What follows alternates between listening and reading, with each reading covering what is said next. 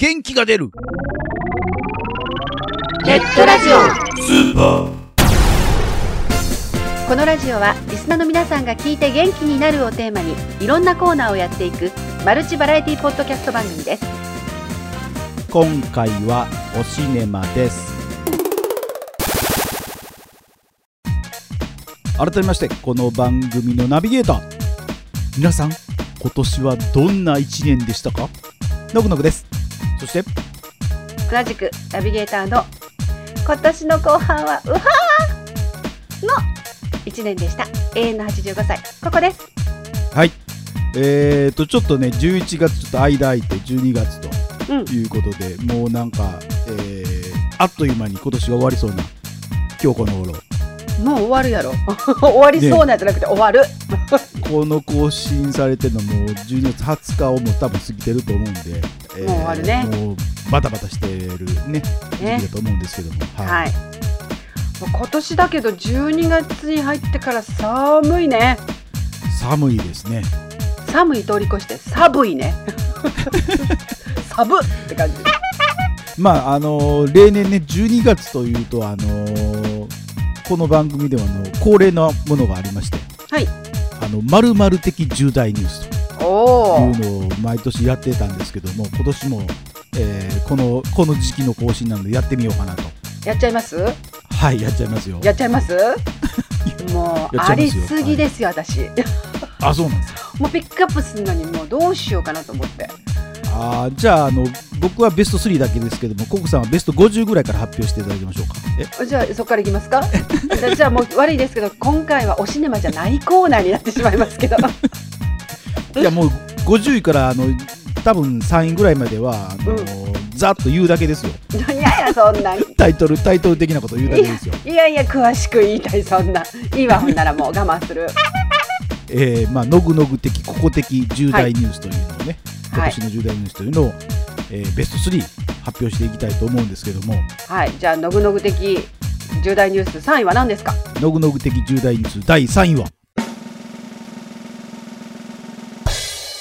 おシネマ。まああのおシネマをね今年から始めたわけなんですけども、はい。もちろんあのこれなんでしょう下準備なしにねこのおシネマの収録してるわけじゃなくてですねやっぱりあの、紹介してる映画をやっぱり見直してるんですよ。うん。過去に見見た見たものを再度収録前に、はい。えー見直してですね、はい。えー確認しているということをしてるので、はい。まあ例年以上にはい。映画をあの真剣に見てるというかね 映画を見る回数的には、まあ、若干は増えてるんですけどもええ。どうコメントしようかどうどうなんか言おうかというのを含めるとややっぱ結構集中して見てますよね、ううん。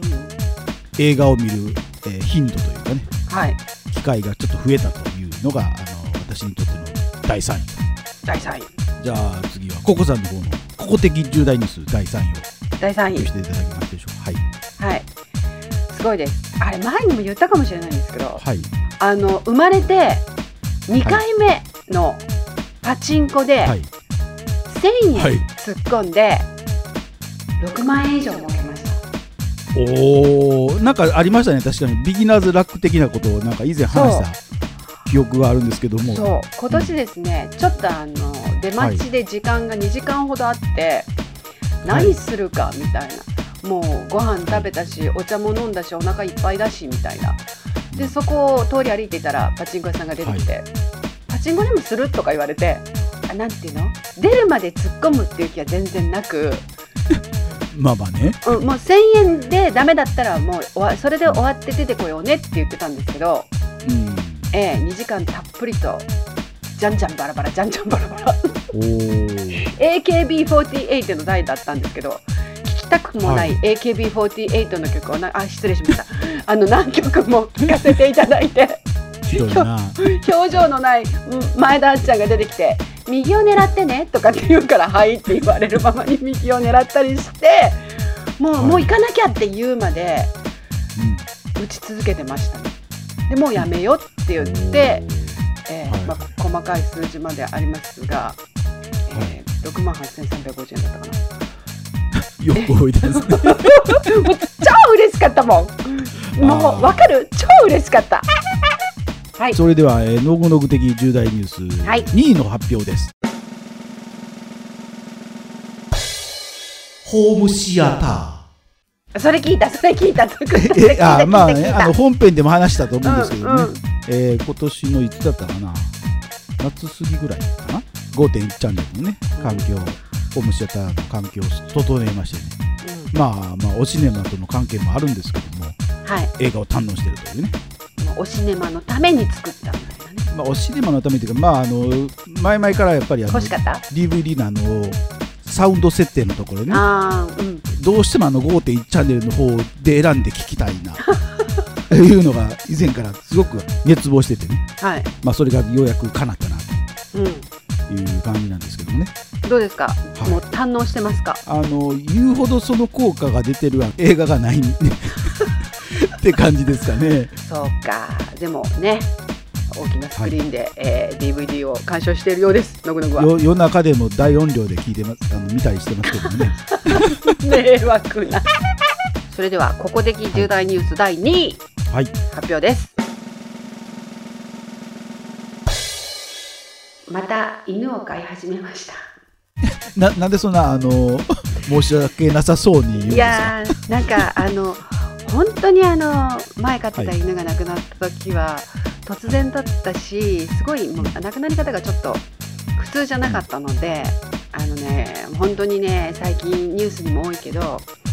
えー変なもの食べさせられて本当に短時間に死んじゃっだからここ、うん、病気でもなかったからもう突然だったんで、ショックも大きかったしあもうもう動物飼いたくないなって思ってたんですけど、うん。うんもうそろそろいいんじゃないのとかって周りもなんかあの子供が大きくなってきたからそろそろ犬でも飼おうみたいなそれとか子供がいない夫婦が犬飼ったのよとかって犬飼ってる人が増えてきてこれどういうこと？みたいな。で今度なんか犬連れて一緒にどこどこでお茶しましょうみたいな会話が周りで出てきたりしてうーち犬いいねみたいな。そこはもうなんかちょっと反発して大割り食いぐらい買ったらよかったあーせやねイグアナとかね。うん。いらんわ。僕はなちょっと怖いけど大割り食いぐらいやったらまだちょっとおとなしそうやからいいんじゃないですかでもねそれでなんかあまあ冗談でっていうかなんかどっかのサイトでチワワって喘息うん。を治す犬みたいなことを書いてあってえ？な何の根拠もないんだよ。何の根拠もないんだけどあだけどやっぱりそういう体験談みたいなのが載ってたりして信じてなかったんだけど本当にあの近所の人で飼ってる人が僕喘息だったんだけど治りましたよとかって言うからまあー本当はね本当はねあ頭の隅っこでね思い込みちゃうのって思ってたところもあるんだけど、はいはい。ちょっとほらあのー肺の手術した後ちょっと喘息系が出てきたりしてたんで、えー本当にそういう犬なんだったらチワワ飼ってみたいなみたいなことを友達に言ったの。そした弱いらところにつけ込まれた感じですね。そうそう。そしたら友達がはい。チワワなんかブレイダーさんみたいですからチワワ生まれたみたいよみたいな。見に行ってみるとかって言ったのね、そしたら、真っ白でうんよくよく聞いたらチジチワワとペキニーズのミックスだ。って見に行って、うーんって思って抱っこした途端に「うち来る?」とか「行く行く?」とかって言われた気がしたの。ああもう霊霊感が入ってますね。そうそうそうもうねやっちゃいましたね。で連れて帰ってきて「えどうすんの?」みたいな家族に。もうもう外では絶対飼わないから家の家犬にする。うち犬にするってそこからまあ何ゲージを揃えたり もういろいろあのやりました。お金いっぱいかけて、えやっと,、えー、と12月29日生まれなんでこの年末に1歳になりますがまたなんかこう犬のいる生活に戻って、うん、楽しんでおります。そんな第2位です。はい。時間が結構押してきたので、あそうですね。えー今回はこの辺にしといてですね第1位はあの次回、はい、えーこのね、年内に一応更新すると思いますので、はい。次回最後の更新の時に発表とはい。いうことで今回の、えーおシネマの方に行きたいと思うんですけども、はい。えー、と今回は？今回は第5回目となります。ダークナイト。ダークナイトということでね、えーご存知の方はご存知だと思いますけども「新生バットマン」えー第2作目の映画ですけども、はい。どんなお話をしているのか今回ご紹介する映画はダークナイトです。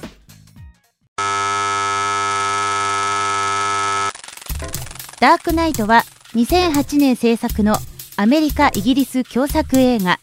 監督はインセプションのクリストファー・ノーラン。出演はクリスチャン・ベールヒース・レジャーマイケル・ケイン。ボブ・ケインによるアメリカンコミックス「バットマン」を原作としたクリストファー・ノーラン監督による「バットマン・ビギンズ」から再スタートした新生バットマンシリーズ第2作目の映画。ストーリーは悪のはびこるゴッサムシティを舞台にジム警部補やハービー・デント地方検事の協力のもとバットマンは街で起こる犯罪撲滅の成果を上げつつあった。だがジョーカーと名乗る謎の犯罪者の台頭により街は再び混乱と狂気に包まれていくアクション映画。第81回アカデミー賞助演男優賞音響編集賞受賞。第66回ゴールデングローブ賞最優秀助演男優賞受賞。お話ししてくださるのはのぐのぐさんです。この映画を初めて見たのはいつ頃ですか？劇場では結局見てないんですけども DVD 化されてからまあ、はい。しばらくしてから事前情報なしに見たんですけどもえダークナイト第2作なのでえバットマンビギンズから見た感じなんですけども、まあもちろはい。ん単体としてね、あの見ても全然あの作品としては成り立ってる映画なんですけども。じゃあバットマンビギンズを見なくてもこれだけ見てもはい。話は楽しめると。そうですね。あのまあ簡単に言うとバットマンビギンズ自体はバットマンができるまでと、まあ、できてちょっと活躍しましたみたいなところまでが一つのお話になっているというものででこの、えーダークナイトは、はい。えーそれから先の、えーしばらく経ってからの時間経過的にしばらく経ってからのお話ということなのでもうすではい。にバットマンが、えーこの架空の都市ゴッサムシティに存在しているというかねまああの市民に流し入れ渡った状態での出来事、ーなるほど。はい、ではダークナイトの簡単なあらすじを紹介していただけますでしょうか？前作の舞台となったねゴッサムシティで、えーはい。新しく、まあ、ジョーカーという、まあ、ヒス・レジャー演じるジョーカーが、えー登場してですねバットマンと対峙するお話がメインになるんですけども、はい。まあ、それがもうもうなんていうんですかね、まあ、ジョーカーの巧妙さというかジョーカーにも前編というかずっとこうバットマン以下その警察もそうですしあるいはもうマフィアまでもがこう振り回されるような翻弄されちゃうんですね影の主役のような感じですねどちらかあそこまで存在感があるんですか？へえ。と邦画なんかで出る凶悪犯とはなんか違う感じがしますよね、あうーん、あれですか？ジョーカーはジョーカーで自分なりのこう正義があってやってるっていうことですか？ジョーカーは何を考えてるか本当見ている方もわからないようなぐらい。あ目的がよくわ見ててもわかんない。わからないぐらいのはい得体の知れなさ、へえ観客側はもうほとんどそのバットマン側と同じようにこう振り回されるような感じですよね、次の展開が読め読めないので、はいはいはい。あ観客も。突然次のあの出来事というかね事件が起こってしまうので、バットマン側からえ描かれることが多いのでジョーカー側からの,、あのアクションっていうのはもう唐突にやってくるというかね。うーん。じゃあもう観客も見逃せないですよね。そのずーっとその展開を追ってないとよくわかんなくなっちゃう。ハラハラ感というかもうスピード感もありますので、行き着く間もない展開という言い方がまあ的を得てるかなという気はするんですけども。あ上映時間的には2時間半というね、えー結構長い上映時間ーなんですけど。結構長いですね。はい、普通まあ映画2時間ぐらいが大体普通ですけども、はいはい、えープラス30分ぐらいある、まあ、152分という、えー上映時間ですのではい。あの長く感じるかなと思うんですけども全然それを実は感じさせないぐらいのスピード感というかへえあっという間に2時間半が過ぎる感じですね。へえすごいですね。その中でこうじゃあちょっとネタバレしない程度に好きなシーンを教えていただけますか、えー好きなシーンはですね、あのーバットマンってあの専用の車がありまして、まあ、バットモービルという車なんですけども、はいまあ、この作品においてのバットモービルっていうのはもともとは軍用に作られた戦車みたいなタイプの車を、えーはい。真っ黒に塗って、えーバットモービルという名前につけてるという感じなんですけども、それが一応前作のバットマンビギンズから登場してるんですけども、今回もそれが引き続き登場してまして、で、はい。今回それが、えーまあ、カーチェイスしてる時に、ジョーカーが乗ってる、まあえートラックの荷台、荷台にジョーカーが乗ってるんですけども、そこから、はい。まあ、ジョーカー、ロケットランチャーを撃ってくるんですけども、で、それをある車をかばったバットモービルが直撃を受けてですね、はい。ほぼ大破状態でビルにちょっと突っ込むんですけども、さすがの、えーバットモービルも一応行動不能っていうコンピューターからのメッセージが出るんですよね。で、そこでもう万事休すかなと思われたところで脱出シークエンスという感じでですねあのその車の左の前輪と左の後輪を使った二輪のバイク型のバットポットと言われる変形というかまあなんかあの戦闘機とかがあの椅子だけがポンって飛び出したりするじゃないですか、はいはいはい。まあ、今回飛び出してはないんですけどもあんな感じで分分離さしてバイク型のバットポットがあの街中を疾走するというねシーンがあるんですけども。ねある意味街を壊しながらなんですけども。壊してんですか？壊してますね。すり抜けていってるんじゃなしに、はい。堂々と直進するがためにあのどこでもあの破壊しながら進んでいくみたいな。機関砲で前面にある障害物全部破壊しながら、すはいあの街の中を進んでいくという、あ。のまあ、波のカーチェイスじゃないなって感じ波のカーチェイスではない。なるほど。ではですね、最後にこの映画のおすすめポイントを教えていただけますか？片やこうクリスチャン・ベールクールな感じで演じてるかっこいいバットマンと、まあ、メイクしてるので素顔ではないんですけどもヒース・ロはいレジャー演じる、はい。まあ、圧倒的な狂狂気を感じるねジョーカーはい。とのこの対立した構図みたいなものがなんかはい。見どころというかバットマンっていうのはまあ前作からもそうなんですけども、はい。あの悪者は懲らしめるんですけども決してあの殺しはしないんですよね、おーはなるほど。い、でもジョーカーは、はい。あの平気で人殺しするというか殺すんです呼か。吸してるかごとく人は簡単に殺していくようなタイプなんですけどもすごい正反対なはい。対照的なあの2人なんですけども、はい。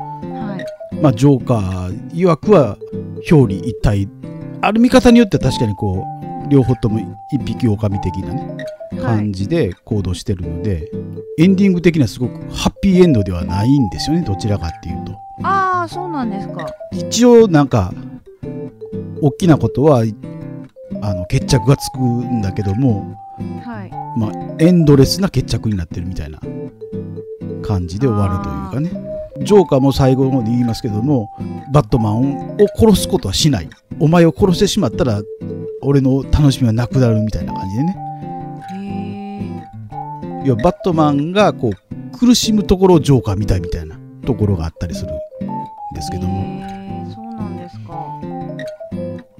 でまあ最終的にはこの「ダークナイト」とついてるタイトルがまあ最後のところでどういう意味合いを持ってるかをこうそういうセリフがあるんですけどもねあ、最後の最後にタイトルの意味がわかるっていうことですか？へえ。このストーリーを通して得られた結論みたいな感じなんですよ。リスナーさんね今のお話を聞いて興味持った方はぜひねはいあの見てみてくださいはいはい今回はダークナイトをお送りしましたノブさんありがとうございましたありがとうございました。おーシネマ。インターネットでラジオをお探しのあなた、ラジコマで検索。ボイスノートはボイスドラマを制作配信している私牧野がボイスドラマと関係のある話や全く関係のない話をしたりするごちゃ混ぜ雑談ラジオです。今のところ関係のない話の方がほとんどです。シーサーブログにて不定期配信中。検索はボイスノートボイスはカタカナ。ノートはローマ字です。ぜひ聞きに来てくださいね。元気が出るネットラジオスーパー。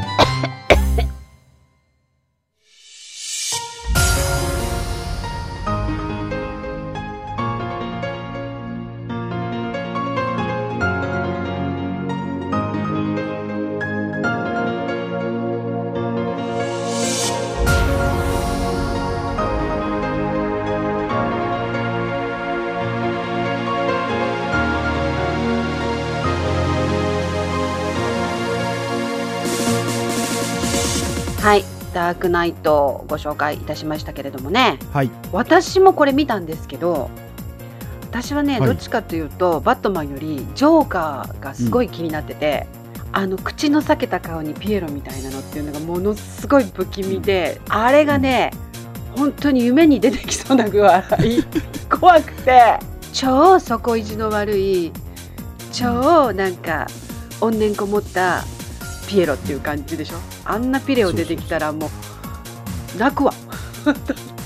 だからバットマンよりあのジョーカーの印象がダークナイトっていうとすごい強い。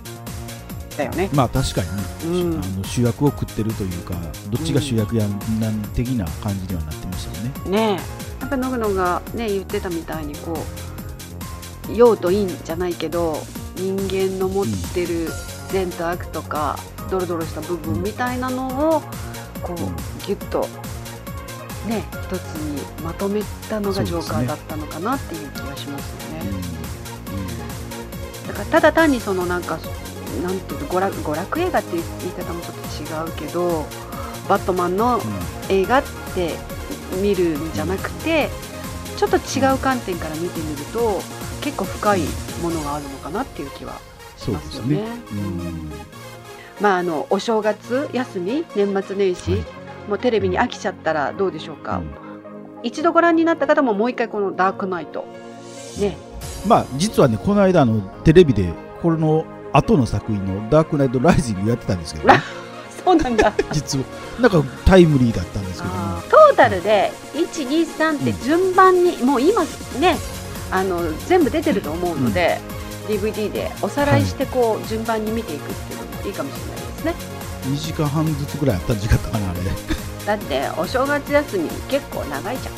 年末。まあまあね、うん。一日ももうべったり休みだよ。ずっと休みだよ。それだけでも8時間ぐらい。費やしてますよ。8時間睡眠じゃなくて8時間 DVD ってダークナイト。はい。お届けいたしました、はい。ぜひ皆さんも興味があったらこの休みにご覧になってみてください、ここで番組からのお知らせです。この番組ではリスナーさんからのお便りをお待ちしております。番組サイトにありますメールフォームよりお送りください。また記事の更新はツイッターでもお知らせしていますのでこちらもぜひチェックしてください。チェックチェック。あっという間にお別れの時間になりました。お相手はのぐのぐと。ココでした。それでは次回更新までお楽しみに。それじゃあまた。北島三郎か